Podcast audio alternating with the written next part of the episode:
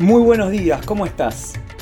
Como siempre, te doy la bienvenida a un nuevo capítulo de este viaje por el mundo que denominamos Periodistán en Telesur y con el que intentamos que comprendas los procesos más interesantes del planeta, de todos los continentes, los países más grandes y los más pequeños, de la forma que ningún otro medio puede contarte.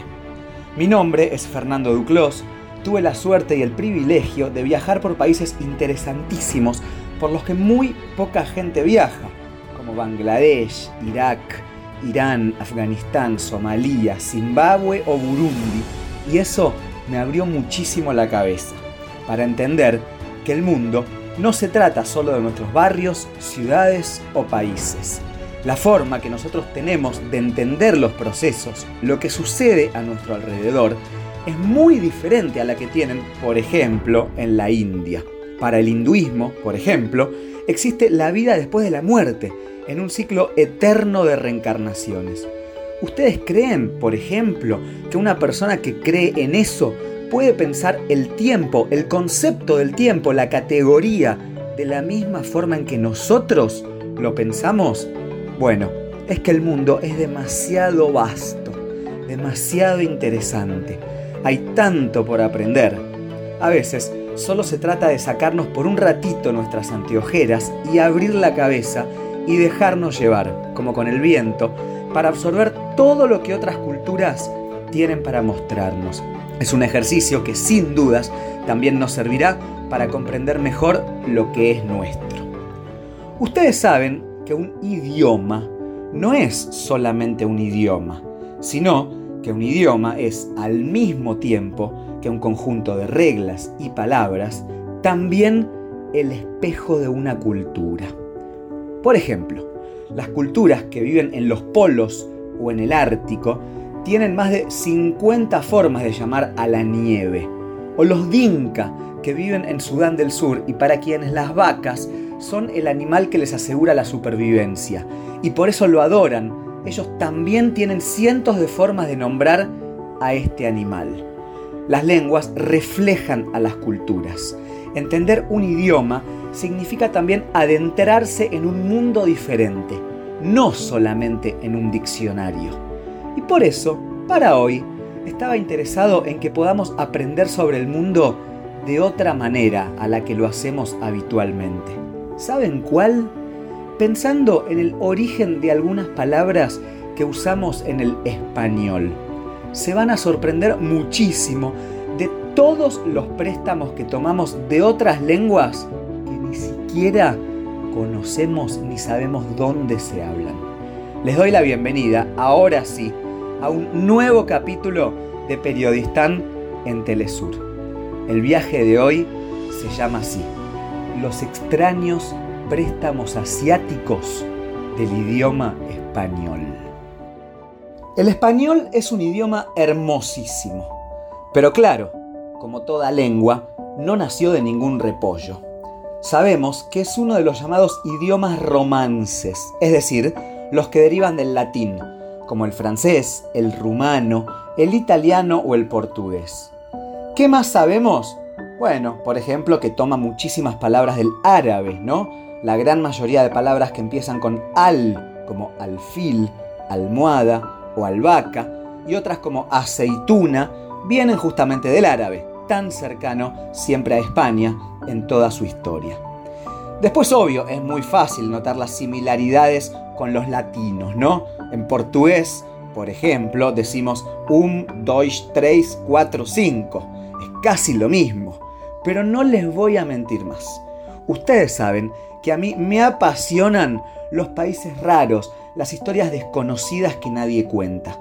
Así que a partir de ahora voy a pasar a contarles sobre algunos préstamos que nuestra hermosa lengua tomó de otras lenguas de Asia o incluso de Oceanía. Arranquemos, a ver. Vayamos a Japón. ¿Se preguntaron alguna vez cuál es el significado de emoji? E significa dibujo y moshi letra.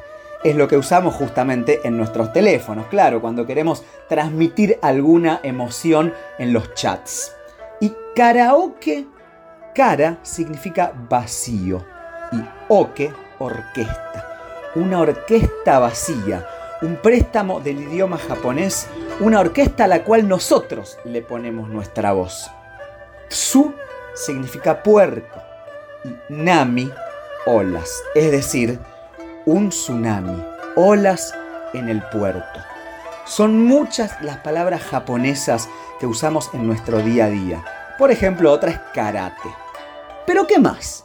Vamos a China, el gigante asiático. De ahí viene la palabra té o la palabra charol, como los zapatos de charol, ¿vieron? Chat yu es el vocablo chino y quiere decir material que barniza. Pero ahí, al sur de China, bien cerquita, tenemos la zona de Malasia e Indonesia, países que conocemos muy poco, pero son bien interesantes. Resulta que los malayos llamaban mantari a los burócratas de la zona, que eran de influencia china. El nombre se estableció y cuando los portugueses llegaron a la región se encontraron allí con un cítrico muy dulce que no conocían. Lo embarcaron y lo llevaron a Europa. Y entonces la palabra mantari, que ellos entendieron que designaba a toda la región, se terminó convirtiendo en mandarina, por el origen justamente de esta fruta. Qué loco, ¿no? En esta zona, piensen, hay muchos orangutanes. Son tan lindos. Pero se pusieron a pensar de dónde viene esta palabra tan rara. Bueno, también viene del malayo. Orang significa hombre y utan bosque. O sea, un hombre del bosque.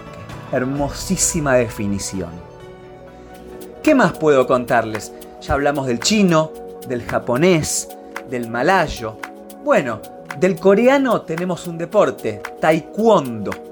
Tai significa pie, kwon es puño y do camino. O sea, el camino que se hace con el pie y el puño.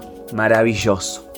Y ahí, cerquita, se ubica Filipinas, un país muy poco conocido por nosotros en nuestro continente, en el que se habla un idioma llamado tagalo. Resulta que en tagalo el verbo venir se pronuncia yo.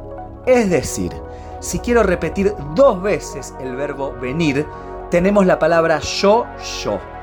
Resulta que el juego del yo-yo se jugaba desde hace cientos de años en Filipinas, pero no era conocido en el resto del mundo, hasta que un hombre llamado Pedro Edralín Flores lo llevó a Estados Unidos. Y así fue como el yo-yo, palabra de origen tagalo, se incorporó a nuestras vidas y a nuestro idioma. ¿Ustedes saben jugar? Pero si viajamos más al sur de Filipinas, nos encontraremos con las islas de Oceanía. Y allí se hablan idiomas polinesios.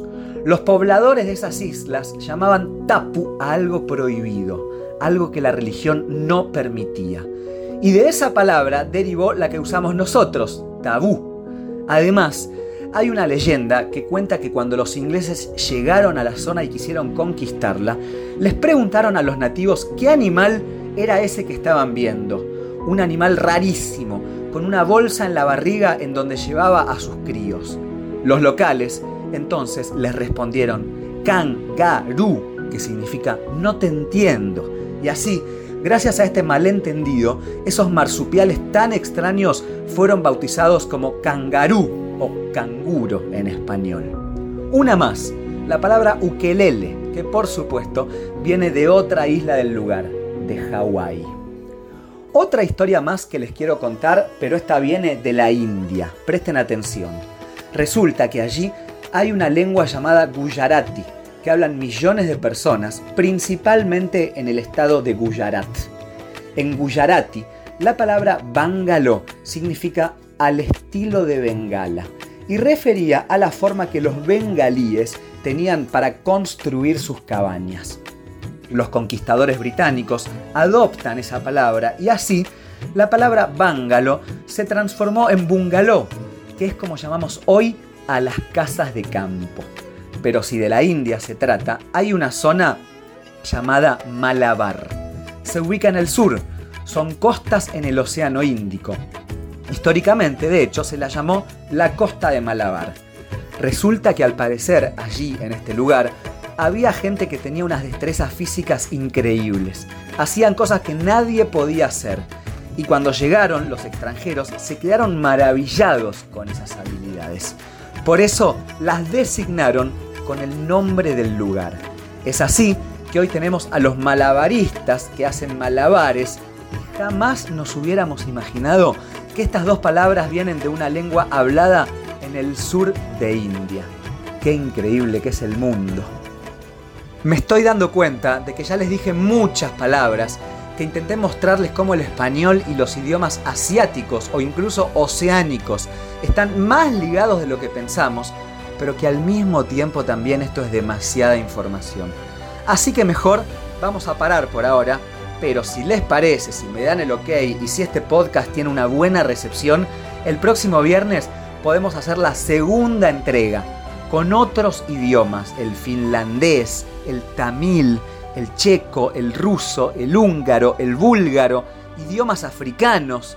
¿Qué les parece? ¿La hacemos? Por lo pronto les mando un grandísimo abrazo. Les agradezco por la difusión que le están dando a este podcast, los mensajes de apoyo y las recomendaciones. Y me despido hasta el próximo capítulo. Que tengan un muy buen día y adiós.